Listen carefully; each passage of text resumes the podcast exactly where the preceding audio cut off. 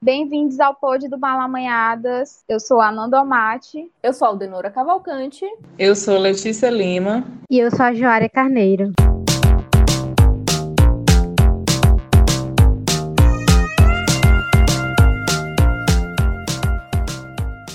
Hoje o Pod do Malamanhadas vai falar sobre um assunto bastante pertinente, né? Nossa relação com a natureza. Como nós, né, seres que somos bastante sociais e também individuais, estamos vivendo em meio a essa pandemia com esse contato com o natural. Aqui a gente vai discutir uma tendência que cresceu nesse isolamento social, nessa quarentena, que é a adoção de animais de estimação e além do aumento da procura por plantinhas para conviver nessa, nesse nosso ambiente doméstico, em casa. Mas não só isso. Vamos falar também sobre os recentes crimes ambientais que o Brasil tem passado com as queimadas no Pantanal e a perda da sua fauna, flora e o prejuízo para as suas comunidades. A gente entende, né, que mesmo refletindo sobre nossa relação com a natureza de uma forma bastante individual, é mais do que necessário pensar como nós nos relacionamos com ela, enquanto uma população, e o quanto que esses crimes ambientais estão relacionados com práticas do sistema capitalista que estamos submetidas.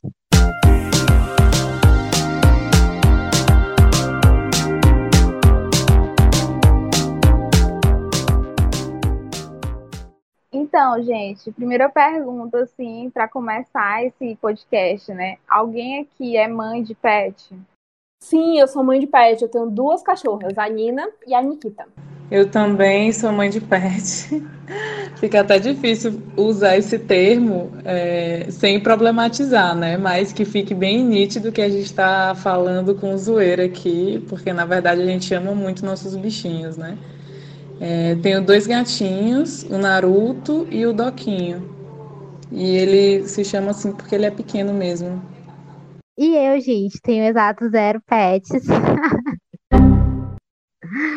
Enfim, gente, no momento estou sem pets, mas mais na frente eu vou falar um pouco sobre isso para vocês. Bom, eu tenho dois pets, no caso, dois gatinhos, o Tony e a Gilda, meus bebês. Mas, assim, eu queria saber de vocês agora como é, né, a relação, como está sendo a relação de vocês com esses bichinhos nesse momento da pandemia. Porque, assim, é, no momento que a gente se propõe a estar em casa, né, necessariamente, então a gente acaba tendo esse contato maior com eles, já que, enfim, eles moram com a gente.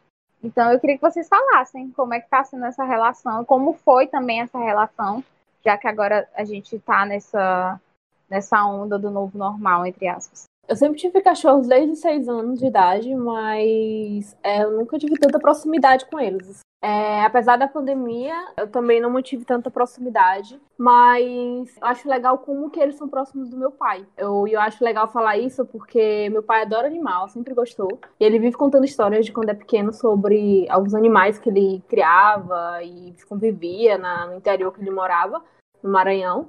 E aqui durante a pandemia eu sinto que talvez isso também tenha melhorado um pouco a, a animação dele em alguns pontos, no começo da pandemia. Agora nem tanto. Mas é, a minha relação é muito mais de. não tão próximo, mas de gostar de ver a relação delas com o meu pai. Porque é, elas ficam super felizes quando vê meu pai. E fica pulando, e o pai gosta. Enfim, basicamente isso, né? Então, minha relação sempre foi muito distante dos animaizinhos, o que dificultou que eu construísse ao longo da vida uma afetividade com os animais no geral, né? Então, eu sempre achava exagerado quando alguém era muito carinhoso com seu cachorro ou carinhosa, é, não gostava de gatos, né? Tinha aqueles preconceitos que todo mundo tem, que o gato é necessariamente arredio, arisco, é, distante. E agora com a pandemia, na verdade, um pouco antes a gente lá em casa, né, adotou o primeiro gatinho. Agora já está bem grande, que é o Naruto. E agora na pandemia adotamos mais um, que é o Doquinho. Eu me sinto muito, muito bem na companhia deles, assim, eu sinto saudade deles, às vezes quando eu vou dormir fora de casa. É, não me sinto só, é, nunca, porque eu tô com eles. Durante o dia eu paro várias vezes o que eu estou fazendo só para ir abraçá-los, para beijá-los, para conversar com eles, mesmo que eles rapidamente se entediem ou demonstrem não estar tá entendendo o que eu estou falando. Mas eu sinto muito isso, que eu não estou só e eu espero que eles também se sintam em boa companhia quando estão comigo. Pois é, acho incrível, gente, essa relação com animaizinhos. Na minha família, muita gente tem. É, a minha avó era amante de gatos, é, mas eu não tô tendo pet no momento. Eu lembro que eu tive alguns pets quando eu era criança. Eu tive um casal de coelhinhos, gente. Era a coisa mais fofa do mundo. Mas é aquilo, né? Criança não sabe cuidar, e aí os bichinhos, coelhinhos também são bem animais que precisam de um cuidado redobrado e tal, são mais sensíveis. Enfim, morreram. E depois eu, eu cheguei a ter gato, mas foi algo assim bem rápido também. E aí eu nunca, nunca tive esse contato, sabe? Quando eu tinha, assim, digamos que tempo para ter um animal, animalzinho, Aí agora que não vai ter mesmo. E aí é isso, mas não vou mentir que a gente sente falta, sabe? De às vezes terem um, animal, um animalzinho para dar um carinho e tal. Mas é isto. Apesar de que na agora na quarentena, como eu fui para casa dos meus pais, eu tive um contato maior com bichinhos por lá. E foi bem legal, sabe? Dar um eles acalmam a gente, é, é outra sensação, outras sensações que, enfim, que um humano não vai conseguir fazer. Então, a minha relação com os meus gatinhos na quarentena foi assim incrível, tipo, como eu trabalho à tarde e pela manhã é praticamente um turno inútil para mim, assim, é, na quarentena eu estava de home office, né? Então eu tinha muito contato com eles à tarde, né? Que era um contato que eu não tinha de jeito nenhum. Eu só os via pela manhã e à noite, tipo, eles não dormem na, em casa, tipo, eles não. Eles dormem na, na área, né? Então, assim, foi uma coisa muito boa pra mim, tipo, aquela sensação de, tipo, não sei, parece que o mundo é perfeito. Gente, é sério, não tem como eu não falar de gatinhos e dos meus gatinhos sem, sei lá, sem imaginar um mundo mágico, porque, enfim, eles são muito lindos e eu amo eles. Mas falando assim, a relação com animais nem sempre foi assim. Tipo, eu já tive outros animais da minha infância e tal. Só que, só que assim, a, nesses últimos anos, com a adoção de gatos, foi outro rolê. Tipo, quando eu era mais nova, eu tinha até medo de gatos, sabe? Porque muito, muito pela essa questão do, do preconceito que as pessoas colocam e têm com os gatos, né? Então, por ser um animal que ele, tipo, você encontra muitas vezes abandonado nas ruas, você associa gato a sujeira, enfim. Então, tipo, foi alimentado dentro de mim, né, essa coisa de que gato não só fedia, mas, enfim, ele era agressivo ou outras coisas.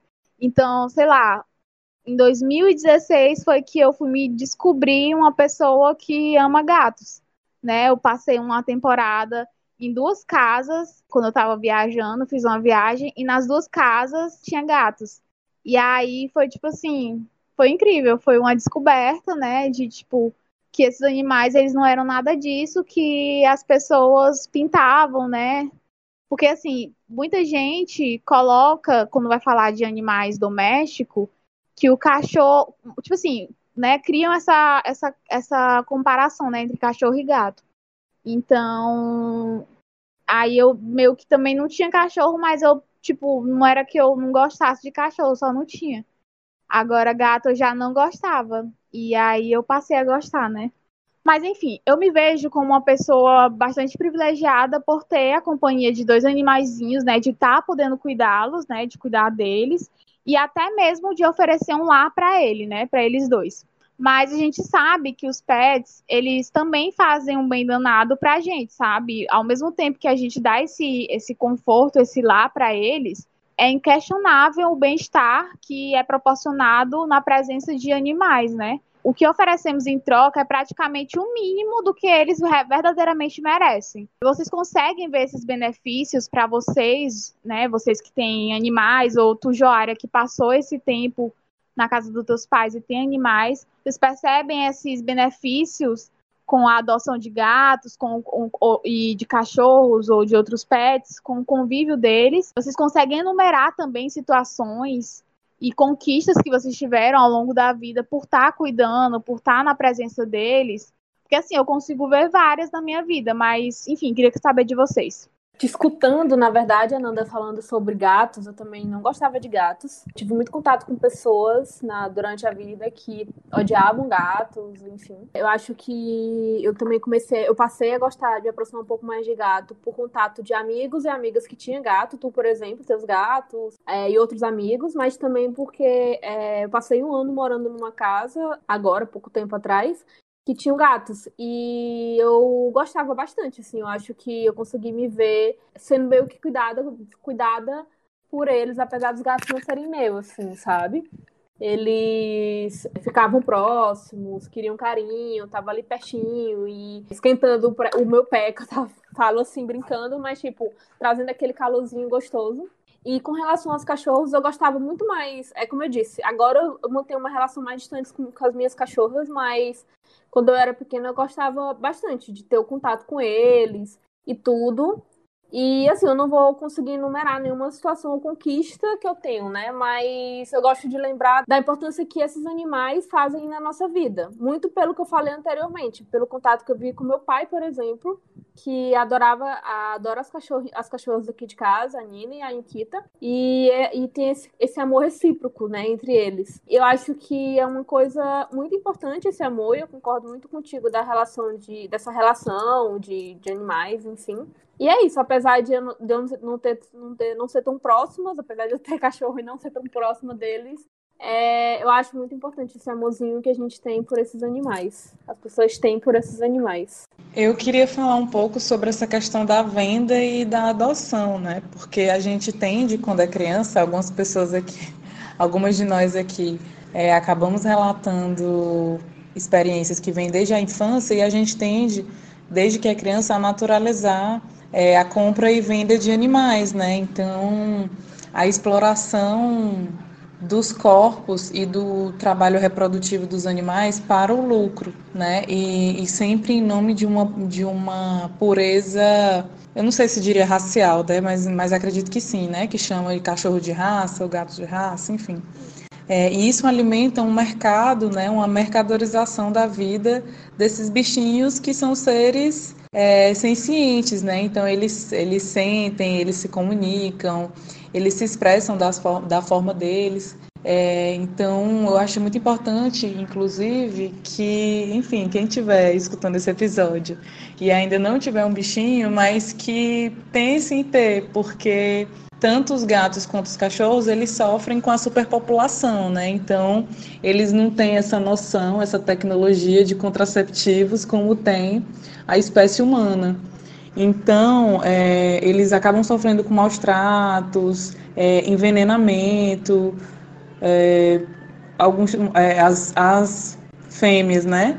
Acabam, por vezes, também sofrendo com estupro, né? Não sei se vocês sabem, mas os gatinhos, é, na hora de copular com as gatinhas, eles, pela própria estrutura corporal, é, acaba sendo um momento de, de muita dor, um momento muito doloroso, um estupro mesmo, né? Não, não existe esse significado social do que a gente tem sobre consentimento, sobre estupro, porque, enfim, é, são espécies que se relacionam e funcionam de outra forma. Mas com certeza deve ser doloroso para as gatinhas. É, no caso dos cachorrinhos também, eu já vi algumas situações de, de que, enfim, não parece ser algo muito, né, é, motivado talvez por, né, enfim, eu, acho até complicado a gente julgar do local da espécie humana, porque a gente acaba sempre se sentindo melhor, né, superior. É, mas também já vi situações que não é tão positivo para a cachorra fêmea, né, no caso. Por mais que eles não sejam tão autônomos, né, e a gente tenha que colocar ração, às vezes tem que levar ao veterinário, tem que recolher as sujeirinhas que eles produzem, é, mas eles também cuidam da gente é, sem, como é que eu digo assim, sem perceber, né, de certa forma, mas só de estarem com a gente, fazendo essa companhia e trocando carinho, se expressando, é, eles já demonstram um cuidado com a gente. E a outra coisa que eu queria falar, ainda voltando nesse tema da adoção, é que teve uma polêmica recente nas redes sociais. Eu não sei se vocês lembram daquela atriz chamada Cláudia Hanna, é uma atriz bem conhecida, é, mas teve uma polêmica danada porque ela pegou, adotou né, um cachorro e depois devolveu, é, dizendo que ele era muito danado, que ele não se comportou. E a gente, enquanto espécie humana, né, é, e aí sempre reproduzindo uma lógica que se chama de especismo, acaba achando que somos seres superiores, mais importantes, somos algum parâmetro de comportamento e evolução, enfim. E isso é muito complicado, porque a gente, quando vai adotar um, um bichinho, né, de preferência, sem alimentar essa cadeia produtiva em torno do corpinho deles, da vida deles, é, acaba esperando um comportamento, né, necessariamente. Por exemplo, o Naruto, que é o meu gatinho mais velho, ele não é tão carinhoso, mas não é por isso que eu vou deixar de amá-lo, né? E também não significa que ele não goste de mim, ele só tem o jeito dele. É, já o Dalquinho, que é o mais novo, ele já é mais carinhoso e tal. É, mas também não muito, ele gosta muito mais é de brincar, né? Tá, encaixar os bichinhos, né, os animais em, em, em expectativas de comportamento, muito expectativas de comportamento do que a gente aprende na socialização humana, é, não é positivo para essa relação. Então, se você quer construir ou tem uma relação com animais, é importante que você tente é, se despir dessas expectativas, né? É, e visões muito localizadas da idade humana. Eu só quero falar depois da, da fala da Letícia, só quero dizer assim, Luísa Mel, cadê a Luísa Mel? Só isso que eu quero dizer para fala da Letícia. Gente, a Luísa Mel, né? É incrível. Ela é incrível, ponto. Eu fico muito receio desse, dessa coisa da Luísa Mel, gente, porque ela, eu acho que ela não está se importando muito com a galera, com as pessoas, né? Não que ela não possa se importar com os animais, mas também é força barra. Falando de outras coisas que a Letícia disse sobre a questão da venda e adoção, nossa, às vezes parece que a gente, sei lá, na minha bolha, né, eu penso que todo mundo adota, enfim, mas ainda hoje é bastante comum você ver pessoas comprando, né, animais. E não sei, cara, isso é tão, sei lá, tão. Sei lá, eu acho isso uma maldade, assim, sabe? Porque é muito daquela coisa de que você a compra esperando alguma coisa, sabe? Esperando tipo, uma aquisição, uma, um prêmio ou algo do tipo. E também é muito relacionado com essa coisa de que você compra esperando algo. E eu já vi várias pessoas falando, muitas vezes brincando, mas enfim, é, o quanto, sei lá, o, o amar animais é melhor do que pessoas, porque os animais eles te amam incondicionalmente, e pessoas te deixam e não sei o quê. Principalmente com relação aos cachorros, né, que são bem mais apegados e demonstram bem mais, na verdade.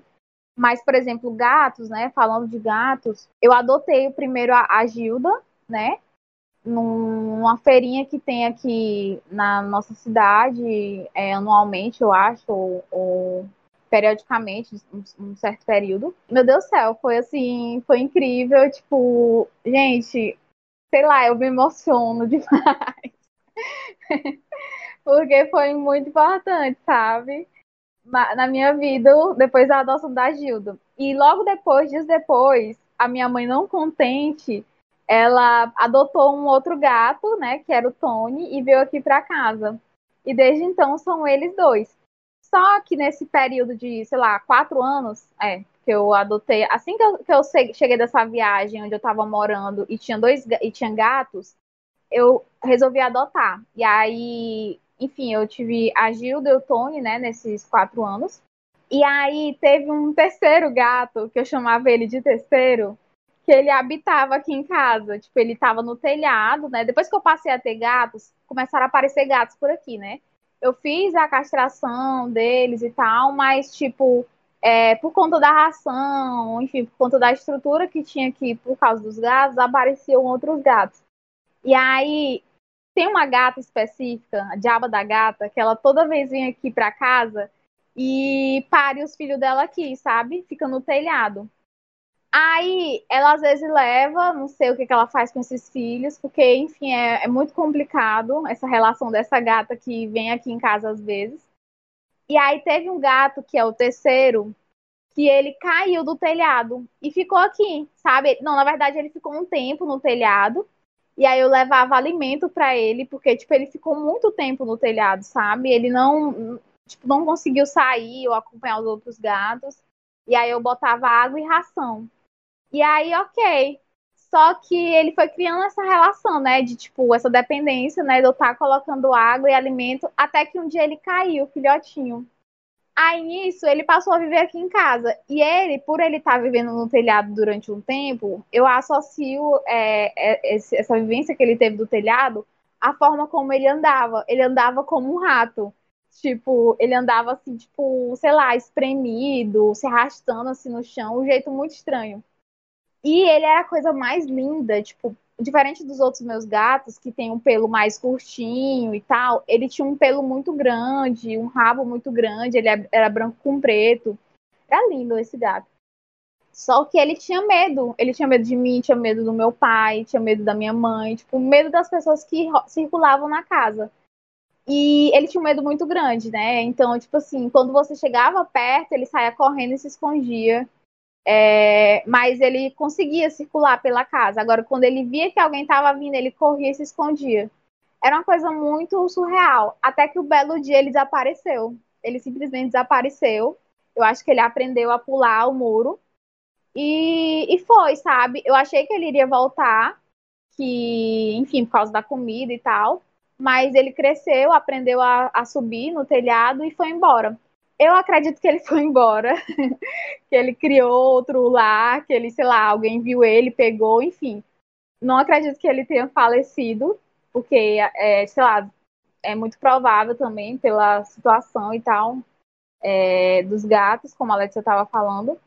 Mas, enfim, assim, e sobre mais relacionado à, à, infância e animais de estimação, porque tem muito isso também, né? Tipo, o quanto é importante, né? O quanto a nossa infância é importante para se criar essa, essa relação né, com os animais. É, eu acho que todo mundo aqui já teve um coelho, tipo, sei lá, animal de estimação infantil. Não sei se eu tô falando besteira, mas eu conheço muita gente que já teve coelho e não durou muito, porque é muito difícil cuidar de coelho. É, eu também já tive pintinhos, né? Tipo, pintinho colorido, pintinho normal. Nossa, gente, pelo amor de Deus. Tipo, é tão cruel essa, essa coisa de pintar os pintinhos, de vender os pintinhos, né, coloridos. Deixa eu ver o que, que eu tive mais. Papagaio também. Agora, cachorro nunca tive. Nunca tive. E tô tendo gato agora, que tá sendo essa experiência, assim, enfim, infinita de amor, de muito amor, assim, nascendo corações em o tempo todo. Não sei, gente, amo demais, amo demais. Meu Deus! Ela ama muito os bichinhos. Eu só ia dizer que a Nuna merece um episódio da Gilda, do Tony, com participação especial do terceiro. É isso. Vamos aqui, o novo próximo episódio vai ser esse. Sim, eu adorei isso que a Nanda falou da infância, porque eu acho que vai ensinando a criança a, a, socializar e ter uma certa responsabilidade até, né? Porque é preciso cuidar daquele animalzinho e você vai criando, de certa forma, um senso coletivo, né? De pensar em si, mas não só. É, mas a outra coisa que eu queria falar também é que durante já a vida adulta, né? Antes de adotar e ter uma relação mais próxima com animais, né? Que foi, no caso, uma afetividade que eu desenvolvi, não é algo que eu tinha. É, na verdade, eu tinha bem pouca, bem pouca empatia. Mas na vida adulta eu percebi que existem pessoas que tem empatia demais, né? E não que isso seja um problema, até porque é uma pauta urgente. É, a Aldenora tinha até colocado aqui no roteiro é, sobre os problemas do abandono, né, desse, desses animais. É, animais que, enfim, ajudam na convivência dentro de casa, para além de fazer companhia, mas enfim. Pelo menos lá em casa a convivência melhorou muito depois que a gente adotou os gatos, até entre nós humanos mesmo. Agora todo mundo se une para priorizar o cuidado e a proteção dos gatinhos. E aí conheci algumas pessoas, né? E cheguei a ver pessoas que se engajavam muito mais na luta pelo, pela proteção, pelo bem-estar, pela adoção dos animais, é, do que em outras lutas, né? E eu não vejo problema nenhum. O problema, a questão é, a reflexão que a gente faz é, é a luta pela, pela defesa da vida, né, e do bem-estar dos animais, ela não está dissociada da luta pela dignidade humana, né, pelos direitos das pessoas, enfim, porque é a mesma lógica que só vê os animais como mercadoria na hora de vender, na hora de colocar nos laboratórios para fazer a procriação em massa e vender os filhotinhos, né? E lucrar com isso, é a mesma lógica que se adapta às relações humanas, né? Então, a gente está numa fase do, do capitalismo que a precarização do trabalho é muito forte. Existem muitas pessoas desempregadas e vendendo sua força de trabalho por quase nada, né? Fora outras, outras formas de, de precarização que a gente tem de vida mesmo, né? Que são muito estruturadas pelo racismo, pela LGBTfobia, pelo machismo. Então, a mesma estrutura desigual de opressão que que pauta as nossas relações humanas, né, repercute nos animais. E essa luta, ela, para mim, está associada ao todo, associado às pautas humanas também. E porque, como a Ananda falou, né, que é muito perigoso esse discurso de que, ah, prefiro bicho do que gente. É, talvez isso seja um local de privilégio, né, porque, é, enfim, existem pessoas que são linha de frente na luta contra a violência de Estado, por exemplo, né? É, e existem pessoas que, enfim, sem comparação, né? É, que passam muito fortemente por, por inúmeras opressões, né? E eu acho que se a gente não, não tiver essa capacidade de relacionar tudo, vai a nossa a pauta vai ter um limite, né? Como é o caso da própria Luísa Mel, a Aldenora falou dela aqui, e ela é uma pessoa muito rica, né? Que luta em defesa dos animais e, e eu acho, acredito seja importante, inclusive, mas é uma luta, é uma pauta que tem um limite. O limite é o próprio capitalismo. Então, enquanto o capitalismo existir, vão continuar incendiando o Pantanal, vão continuar queimando a Amazônia, é, prejudicando os animais que vivem lá, vão continuar é, matando, sei lá, baleias, golfinhos, tubarões, é, é, e outras espécies que estão ditas aí em extinção. É, mas muitas vezes existe até mesmo uma, um reconhecimento, uma proteção a esses animais ditos em extinção, né? uma política de Estado, é, ainda que deficitária, mas não existe um reconhecimento pelo Estado do genocídio cometido contra pessoas negras e periféricas, por exemplo. Então, não sei se pareceu muita viagem assim, mas é que as, assim, a gente tem que ter cuidado também para não acreditar que uma pauta, uma das pautas das nossas lutas, elas são, ela é um fim em si mesmo, né? Porque não é, é uma pauta, a gente tem várias. E aí eu acho que colocar uma sobre outra, né, uma mais importante do que as outras, pode ser um pouco problemático. Quando tu estava falando de venda de animais, é, eu lembrei que eu trabalhava na Universidade Estadual daqui do Piauí, né? E a gente fez uma, na época a gente fez uma campanha de, ado de, de adoção e castração de animais na universidade. Quando a campanha começou a acontecer, rolou e tudo, é porque a gente sabe que a universidade meio que centraliza muitos gatinhos, principalmente, cachorros e principalmente gatinhos. E na verdade, as pessoas, em vez de levarem esses animais para castrar, na época da parte da campanha de castração, elas aproveitavam que estaria tendo uma campanha dali e deixavam caixas com o seu gatinho para abandonar na universidade. Então, em vez de você é uma campanha que era para diminuir essa, essa reprodução desses gatinhos, na verdade aumentou a quantidade de gatinhos abandonados na universidade, porque as pessoas levavam e abandonavam. Só para complementar o que tu falou de venda, né, que as pessoas às vezes estão se preocupando em querer um animal de raça, ou sei lá, tipo, como se isso fosse para comprar esse animal de raça, quando muitos outros também estão abandonando qualquer, é, os seus animais, assim, sabe? Eu acho isso também muito problemático. E tem uma questão também sobre isso, que é própria, as próprias condições de cuidado daquele animal. Porque é a realidade, né? A gente tem famílias, por exemplo, que têm dificuldade de garantir o seu próprio alimento.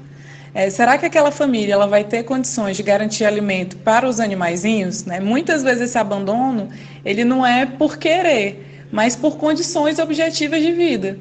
É, então, eu penso que deveria sim ser uma política pública, né? Essa, esse tratamento, essa preocupação e proteção aos animais, mas é uma das, né? E eu digo isso porque eu já vi algumas candidatas nesse período eleitoral se colocando como as próprias defensoras da vida animal.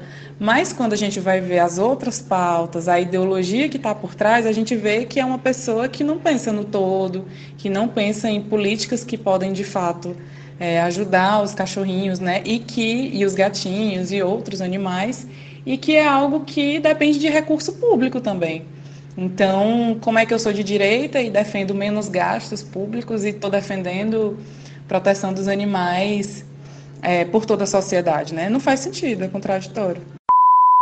Você já conhece o financiamento coletivo do Malamanhadas Podcast no site padrim.com.br? Lá você pode se cadastrar e se tornar madrinha ou padrinho do Malamanhadas. As contribuições variam de 2 até 120 reais e a cada apoio você ganha recompensas que foram pensadas para que nós possamos nos aproximar ainda mais. E você, ouvinte, pode até participar da gravação do Pod do Malamanhadas. Todas as informações estão disponíveis na aba Apoio do nosso site. É só acessar www.malameadas.com/apoio ou no próprio site do Padrim, www.padrim.com.br/malamanhadas.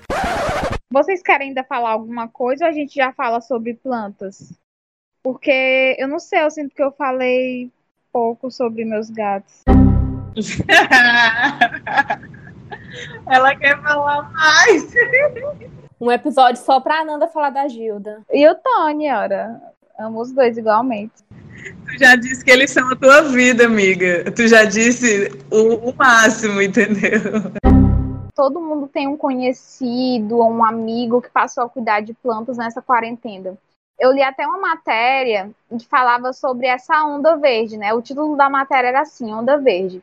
Vocês também cuidam de plantas? Ou, enfim, tem como é que já tinha essa relação ou passou até a partir da quarentena? Eu já tinha contato com plantas há um tempo, alguns anos, porque minha mãe começou a, a cuidar de plantas e elas têm umas, uma plantinha, umas plantinhas assim enormes. É, ela fez meio que um jardim com várias plantas e tudo, mas eu não tinha tanta proximidade. Mas durante a quarentena eu passei a ter mais proximidade com essas plantinhas, tanto que eu fiz um, é, ela fez uma mudinha para mim e eu trouxe pro meu quarto e eu tô cuidando dessa plantinha, conversando com ela e sendo bem minha amiguinha. Pego sol junto com ela, vou. Todo dia não, mas algumas vezes eu, quando eu acordo, termino de tomar café, eu pego a, eu pego a plantinha, levo pro lugar que eu coloco ela para pegar sol no horário da manhã, aproveito e pego sol com ela. Mas isso eu fazia no começo da quarentena, né? Porque agora no BR Obró, sem condições de pegar sol qualquer hora da manhã, qualquer hora do dia a gente morre derretido. Mas eu comecei a cuidar dessa plantinha e foi uma coisa bem legal, assim, porque comecei a perguntar para minha mãe sobre plantas. E outra coisa curiosa, porque além da gente estar, tá, é, ter mais contato com o cuidado da planta, eu passei, eu e minha mãe passamos a fazer é, coisas naturais para cuidados de pele de cabelo, por exemplo. Passar a usar esses, deixar de usar produtos que não são naturais para utilizar algumas coisas de plantas e de óleos. Então, assim, a gente tem uma babosa, né? Tipo, umas duas, três babosas. E a gente usa essa planta, né? Faz uma mistura caseira para cuidar do, do nosso cabelo, algo nesse sentido que não é exatamente cuidar da planta, mas meio que aproxima o nosso contato com essa, esse tipo de, de misturinhas naturais para cuidados, né? E eu tô gostando bastante disso também, porque acaba também me aproximando da minha mãe. Saber mais de alguma coisa da, da do cuidado dela das plantas, ajudar ela ali, acular, ter uma planta para mim, que ela, e ela que fez, a gente conversar de vez em quando sobre isso. E eu quero é, ter mais outras plantinhas. Agora ela ganhou uma espada de São Jorge. E é, uma espada de São Jorge e outra plantinha que é bem bonitinha também, que eu estou esquecendo o nome. Eu quero, tô doida para ela crescer mais, para poder tirar uma mudinha para mim, para também trazer pro meu quarto, né? Porque essas plantas elas ficam uma parte da casa, né? No meu quarto só fica a minha pequenininha. Enfim, eu me surpreendi com isso porque eu achei que eu nunca ia ter contato com plantas nessa proximidade, assim, tipo de cuidar dela e tal. Realmente para mim foi uma surpresa comigo mesma.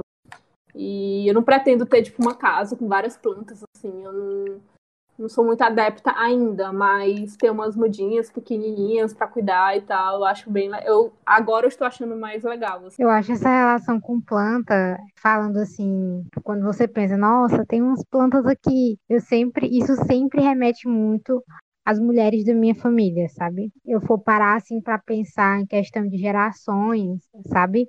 As mulheres eh, mais velhas da minha família sempre tem uma proximidade muito grande com plantas, principalmente em saber usar as folhas das plantas, usar a semente de não sei o que, não sei o que mais lá, sabe? É, isso para mim foi algo assim que eu cresci vendo as mulheres da minha família, minha avó, minha mãe, minhas tias, sabe? Esse contato para mim sempre foi muito natural ver isso. E eu acho interessante assim a gente até parar para refletir um pouco sobre com a minha geração, pelo menos falando de mim mesmo, não tem, entendeu? Eu particularmente não tenho essa ligação com as plantas de tipo ter uma planchinha e tá ali aquele cuidado, não sei o quê. Não tenho. Eu já tentei até ter uma plantar algumas plantinhas e eu lembro que quando eu tinha uns 15 anos, eh, eu participava de um grupo de, de jovens onde a gente tinha um como se fosse um, uma tradição, algo assim, um significado. Quando você dá um cacto para um, uma pessoa, é como se você tivesse um grande carinho por essa pessoa, você está dando esse afeto para ela, e aquele cacto que, que você deu para essa pessoa é, é, é algo que, como se fosse um, uma simbologia, o símbolo do seu afeto, e ela vai ter que cuidar, entendeu? E aí eu peguei e eu ganhei alguns, alguns cactos nessa tradição que a gente tinha. E, e, mas assim, eu acho que é porque eu realmente não tenho jeito para coisa, porque eu não sei como é que uma pessoa consegue fazer um cacto morrer. Eu sou essa pessoa. Até porque o cacto ele tem bem mais resistência, enfim, né? absorção de água, etc. Mas eu realmente não consegui. E, mas eu admiro muito, sabe? E, e eu acho já para falar como eu acredito que isso também é, um, é uma coisa assim, uma herança mesmo, de geração para geração. Não sei assim, posso estar viajando falando isso, mas vindo mesmo até dos nossos ancestrais e enfim, parte da minha família tem descendência indígena, pessoal ligado à minha avó materna e enfim, a minha avó tinha muito disso de planta, sabe? E ela conhece as plantas e sabe, olha, essa planta aqui serve para isso, essa planta X aqui é disso. Tem uma planta que serve para colocar no, no, seu, no seu queimado de pele, sabe? Tinha esse cuidado e ela passou isso para minha mãe.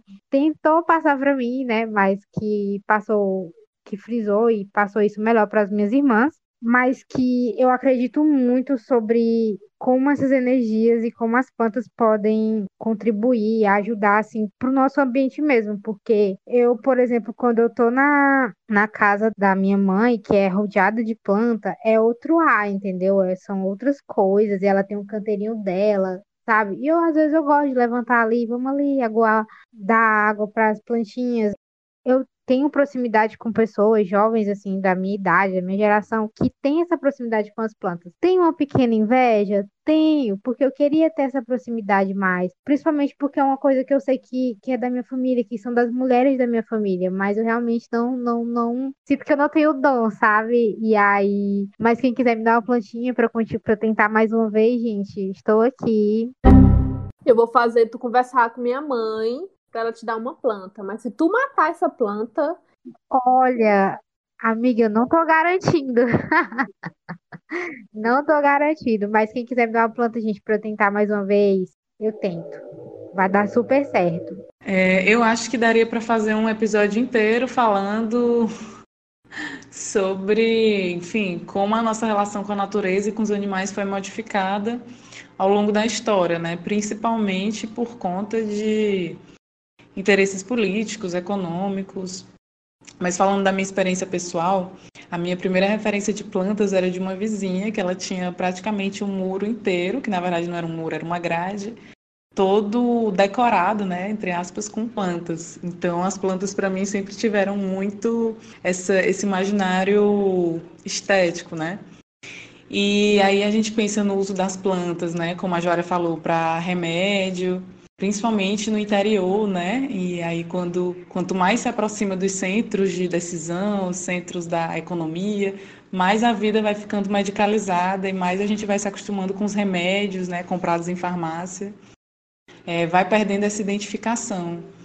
E a outra coisa é o uso das plantas para alimentação, né? E uma certa autonomia alimentar nesse aspecto, de não precisar ir ao supermercado, não precisar consumir produtos industrializados.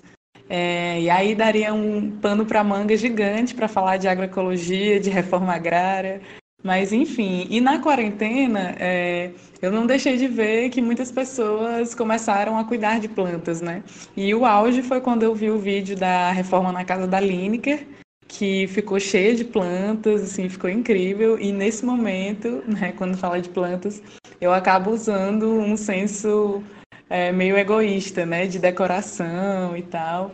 Mas eu acho que, que a nossa relação com, com a fauna e a flora de um modo geral, né, com o que a gente entende como meio ambiente, na verdade tem que ser uma visão de que a gente faz parte desse meio ambiente, né? Então, se conectar com animais, plantas é muito importante para que a gente deixe de se achar o centro das coisas, né? E se entenda mais como comunidade e como parte desse meio ambiente também. Eu também não tenho, tipo assim, aqui em casa tem plantas, a mamãe, ela não mora aqui, mas ela faz questão de trazer plantas e assim, eu e o papai a gente cuida, mas tipo assim, uma relação muito sem compromisso, assim. Mas nessa quarentena, por amigas que, cuidam, sempre cuidaram e aumentaram suas relações com plantas, eu também ganhei uma planta, não foi cacto, Jara, mas eu também já matei um cacto, acho que dois, já matei dois cactos, enfim, um desastre. Mas eu ganhei um manjericão, e eu amo manjericão. Enfim, assim, eu fiquei feliz de ter ganhado, né, de uma amiga minha. Beijo, Nini. Mas é isso, assim, eu acho também, tipo, eu acho que nós quatro temos uma relação bem parecida quando se fala de plantas e tudo mais. Mas é isso, né? Tipo, é uma, é uma relação muito importante, né? Muito única também, né? Tipo, não dá para comparar você cuidar de plantas com cuidado de pets. Mas, ao mesmo tempo em que é uma coisa também muito pessoal, né? Que é você tendo aquela relação né, com a natureza dentro da sua casa, do seu ambiente doméstico, é também uma, uma relação é, e um cuidado também coletivo, né? E esse, esse compromisso né, do meio ambiente dentro do seu lar.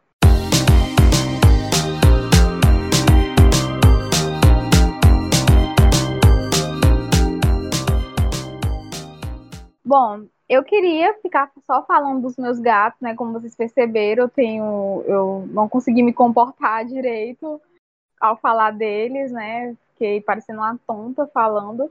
Mas enquanto observamos nossa relação com a natureza em uma crescente, né, durante a quarentena e também para boa parte das outras pessoas, a gente teve mais e mais crimes ambientais aqui no Brasil com as queimadas no Pantanal. Segundo o levantamento do site Repórter Brasil, né, tudo começou através de cinco propriedades rurais voltadas para a pecuária do Pantanal Mato Grossense. A gente pode, inclusive, até citar que essas fazendas vendem gado para grupos, é, para o grupo AMAG, que é do ex-ministro do governo Temer e ex-senador Blairo Mag, e também para o grupo Bom Futuro, de Araí Mag, que é considerado o maior produtor de soja do mundo. Esses dois grupos são fornecedores das multinacionais como a JBS, Marfrig e Minerva. As queimadas no Pantanal já são as maiores, desde que o INEP começou a registrar os números lá em 1998. E aqui eu queria chamar uma atenção, porque são, uma, são quase 16 mil focos de incêndio até o dia 16 de setembro, que é um percentual de 56% maior do que 2005, que já teve um número histórico de queimadas né, naquele ano. O fogo destruiu 15% da região do Pantanal, o que corresponde a 2,3 milhões de hectares na área que é considerada a maior área úmida do mundo, que é o nosso Pantanal. Ou seja, é uma destruição muito intensa e muito profunda, né, de consequências, de muito desastrosas. Mas com esse debate todo, né, é a fauna nativa do Pantanal que mais sofre. É, são 1,2 mil espécies diferentes de animais sendo que 36 já são ameaçadas de extinção. Foram várias vítimas, como cobras, jacarés, macacos e onças. Eu acho interessante que são, são vítimas, né? São espécies de, de animais que servem muito para essa lógica predatória, né? Então, caçar para vender a pele, é, até os dentes, enfim. Então, todas as partes do animal se aproveitam para essa lógica de, de mercado, né? De lucro. E, enfim, inclusive tem uma foto muito triste, impactante nessa reportagem do Repórter Brasil, que é de uma onça morta por conta dos incêndios na região de Poconé, no Mato Grosso. Se de um lado esses animais morrem pela caça predatória, de outro lado eles morrem também com a destruição da natureza, né? A destruição das suas casas onde eles vivem, né? Então, é de fato um, uma lógica de muita destruição da vida. E essa situação é muito triste, né? Claro que tinha como piorar dentro do contexto político que a gente está vivendo. Mais uma vez, o Bolsonaro foi criminoso em um discurso, e dessa vez, né, é, esse discurso dele teve uma repercussão muito maior de nível mundial, né? Porque na última terça-feira, do dia 23 de setembro, ele discursou na Assembleia Geral da ONU, e entre vários dos temas que ele falou lá, ele tocou no ponto do meio ambiente e disse que o Brasil tem sofrido, abre aspas, aí, uma das mais brutais campanhas de desinformação sobre a Amazônia e o Pantanal. Fecha as aspas. Ele diz também que os responsáveis pelas queimadas foram os índios e os caboclos, sabe? Quando você escuta isso já. Enfim, gente, é totalmente absurdo. E disse também que o óleo derramado no litoral brasileiro no ano passado é venezuelano, que foi vendido sem controle e chegou à costa depois de um derramamento criminoso. É, e ele também falou, né, que mantém uma política de tolerância zero com crime ambiental no Brasil, né? E eu acho que a partir de tudo isso a gente já pode começar falando sobre quando que a gente tem um dado que mostra justamente o contrário, né? Porque a agência Lupa apontou essa declaração como falsa. Isso porque o levantamento feito pela agência pública, o IBAMA multou 40% a menos entre janeiro e julho de 2020 em relação ao mesmo período do ano passado. E essa diminuição do trabalho do IBAMA coincide justamente com esse aumento do desmatamento e do número recorde de focos de incêndio na Amazônia e no Pantanal. E detalhe, está em curso várias investigações aí pelo Ministério Público Federal que avaliam essas ações que teriam prejudicado a fiscalização de crimes ambientais, como por exemplo a exoneração do diretor de proteção ambiental do IBAMA, né, o Olivaldi Alves Borges Azevedo, que aconteceu em abril de, de 2020. Ele coordenava uma operação de fiscalização contra o garimpo e desmatamento ilegal em terras indígenas no Pará quando ele foi afastado. Então, se você pegar toda essa, tudo isso que eu falei agora e parar para refletir, que fica muito óbvio, sabe? A gente tem dados, a gente tem estatísticas, está tudo apontando para o, contrário, a gente tem um presidente aí totalmente despreparado que vai na Assembleia Geral da ONU e que solta várias mentiras, né? E que vai ao contrário de, de todo de tudo que está acontecendo. E o pior, né? Coloca a culpa na, nos, nos veículos de comunicação. Isso tudo que a Joária falou, né, sobre o, o que a gente está falando das queimadas e como que o que a Joária falou do, do das falas do Bolsonaro, me lembrou muito também um livro que eu li no começo da pandemia, do Ayrton Krenak, que ele é uma das lideranças indígenas do, do país, né, uma das principais lideranças, que ele lançou um e-book ano passado, se eu não me engano, chamado Ideias para Adiar o Fim do Mundo, que eu lembrei das palavras dele porque esse livro é um compilado de duas palestras que ele fez em Portugal, nos anos de 2017 e 2019.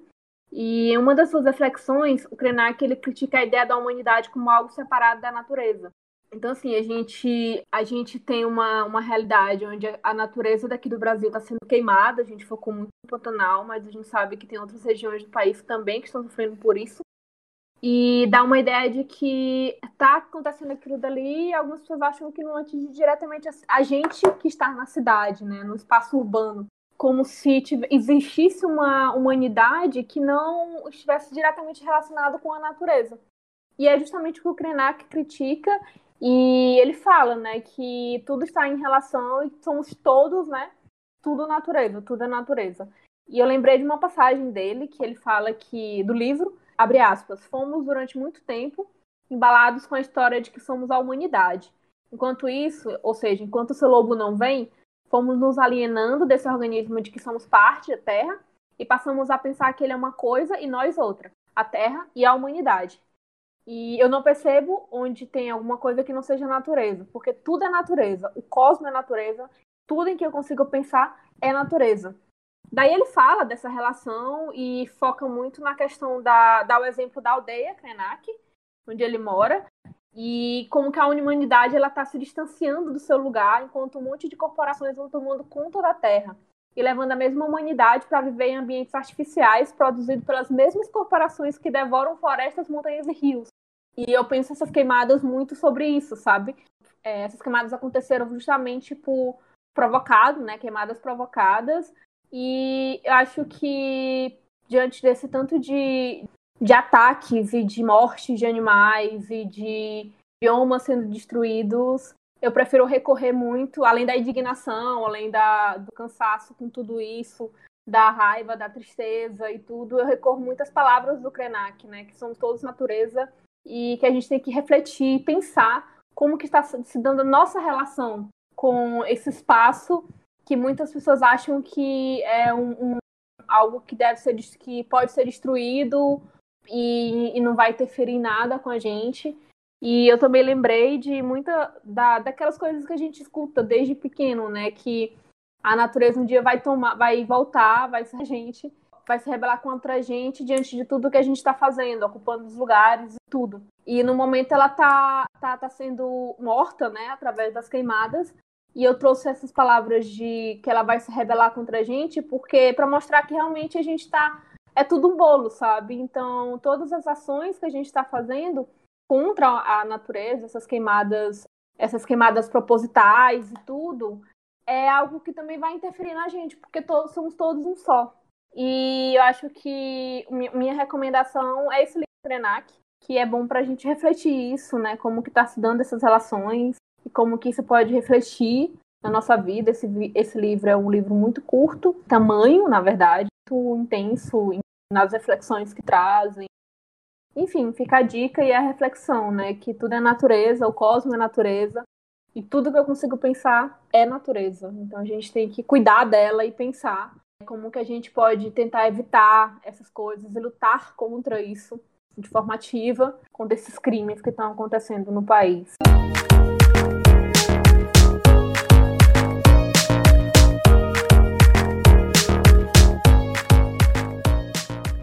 Chegou a hora de ler os comentários dos nossos ouvintes queridos. Mande seu comentário, pergunta, crítica, sugestão nas nossas redes sociais, Instagram e Twitter, malamanhadas, pelo nosso e-mail malamanhadas.gmail.com, também no nosso site www.malamanhadas.com. É, lá tem a caixinha de comentários, né? E todo episódio do pod nós vamos ler o seu comentário. A gente abriu uma discussão, a discussão de hoje, para o grupo do Telegram, com os nossos apoiadores e apoiadoras do Padrim. E selecionamos dois comentários. O primeiro comentário é o comentário da minha irmã, Maiara Cristina, maravilhosa. Beijo, Maiara. Amo você, fofa, rainha maravilhosa. Que ela disse. As pessoas, a gente perguntou nas pessoas do grupo se tem contato com animais e tudo, e plantas. E ela disse que começou a cuidar de quatro plantas e matou uma. Eu achei muito engraçado, porque ela matou uma suculenta, acho que ela é do grupo aí da Joária, que mata cactos e suculentas. Mas eu também queria falar um, um, lembrar de um comentário que ela me fez antes disso, que foi sobre o episódio trans, né, transvivências, do nosso que a gente publicou anteriormente, que ela escutou o podcast e comentou comigo que achou o tema muito interessante, porque às vezes a gente não, ela não tem nenhum amigo, nenhum contato com pessoas, ela não tem contato nenhum com pessoas trans, então ela nunca leu sobre, não tem uma realidade muito próxima, não conhece.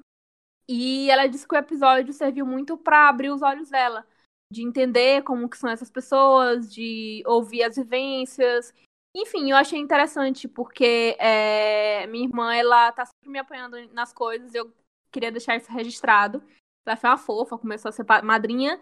E é interessante saber e ouvir dela, de uma pessoa que não tem muito contato com essas questões, de que a gente do Malamanhada está levando para ela essas discussões, tanto da, da, da transvivência, que foi o episódio que ela me contou, que ouviu, E como outras discussões que a gente tem aqui sobre feminismo, sobre negritude, enfim, sobre os vários temas que a gente faz, a gente debate e que vocês ouvintes escutam.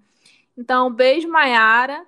É, obrigada pelo comentário e por apoiar o podcast e por estar sempre procurando se aprofundar nas temáticas e o Malameada ser esse canal para ti. Beijo. E a gente também selecionou o comentário, né, de uma das nossas madrinhas, a Aline Batista, que ela falou um pouco sobre a vivência dela com as plantas agora na quarentena, né? Vou abrir aspas aqui e vou ler. Aqui em casa já tinham plantas da minha mãe e irmão. Mas na quarentena eu sentia que ia endoidar se não fizesse algo com as mãos, construísse algo. Então iniciei meu jardim, bem simples.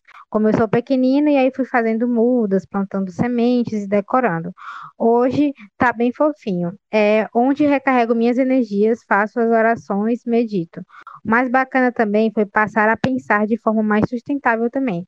Tipo, aprendi a fazer alguns inseticidas naturais que funcionam muito e não prejudicam animais usando borra de café, filtro, casca de ovo, muitas coisas que iam para o lixo acabava reutilizado de alguma forma. Acho que a gente vai ficando mais consciente. São pequenas coisas que fazem a gente bem de alguma forma. Nossa, achei incrível o depoimento aqui da Aline, porque ela arrasou. Bem diferente de mim na quarentena, né? Mas enfim, é, choices. É, achei incrível o fato dela ter construído, iniciado aos poucos e já tá, assim, construída até em inseticidas naturais, meus bem, meu bem. Ela já tá aí em outro nível. E é isso, sabe?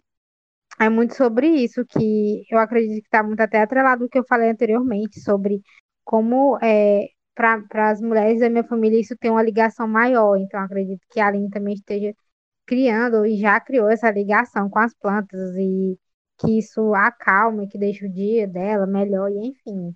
Acho que é muito sobre isso.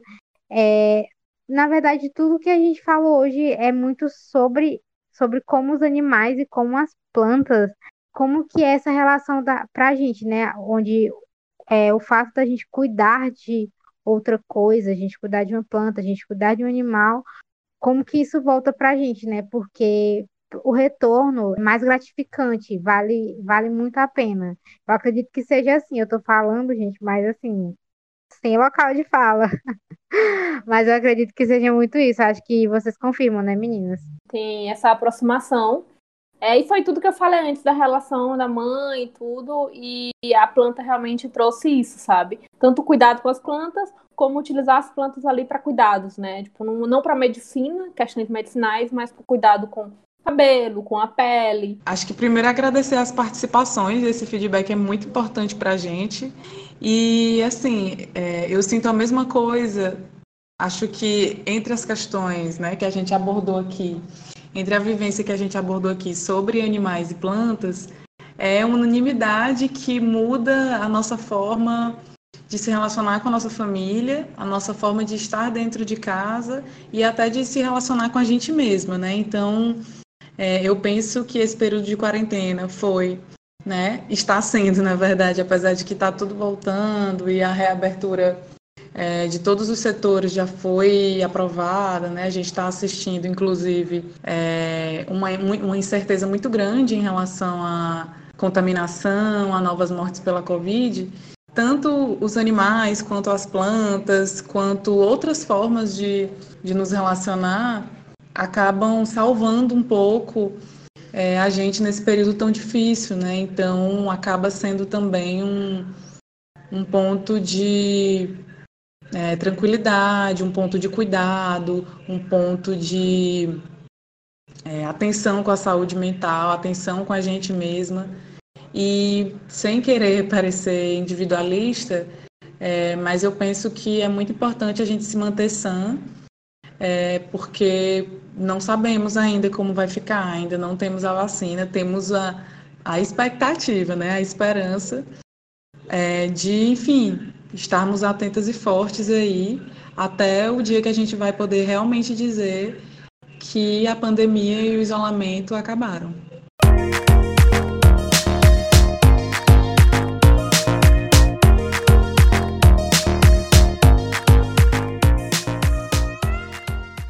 Chegamos ao fim do pod. Agradecemos sua companhia até aqui. Peço que também nos acompanhe no nosso site malamanhadas.com, porque além dos episódios do podcast, temos publicações de textos e reflexões nas nossas colunas Porta Treco e Escreve Passarinho. Sigam nossas redes sociais, Instagram e Twitter, arroba malamanhadas, comentem, estamos super abertas a críticas, sugestões e incentivos. Aproveitamos para agradecer o apoio de quem já é o nosso padrinho e nossa madrinha, Agostinho Torres, Aline Batista, Ana Beatriz Silva Ferreira, Janaína Castro, João Antônio Marinho, Letícia Lima, Maria Tereza Siqueira, Maiara Cristina, Pedro Vilela, Rudá Oliveira e Valéria Soares. Muito obrigada, gente. Somos um podcast independente e seu apoio é fundamental para que continuemos no ar.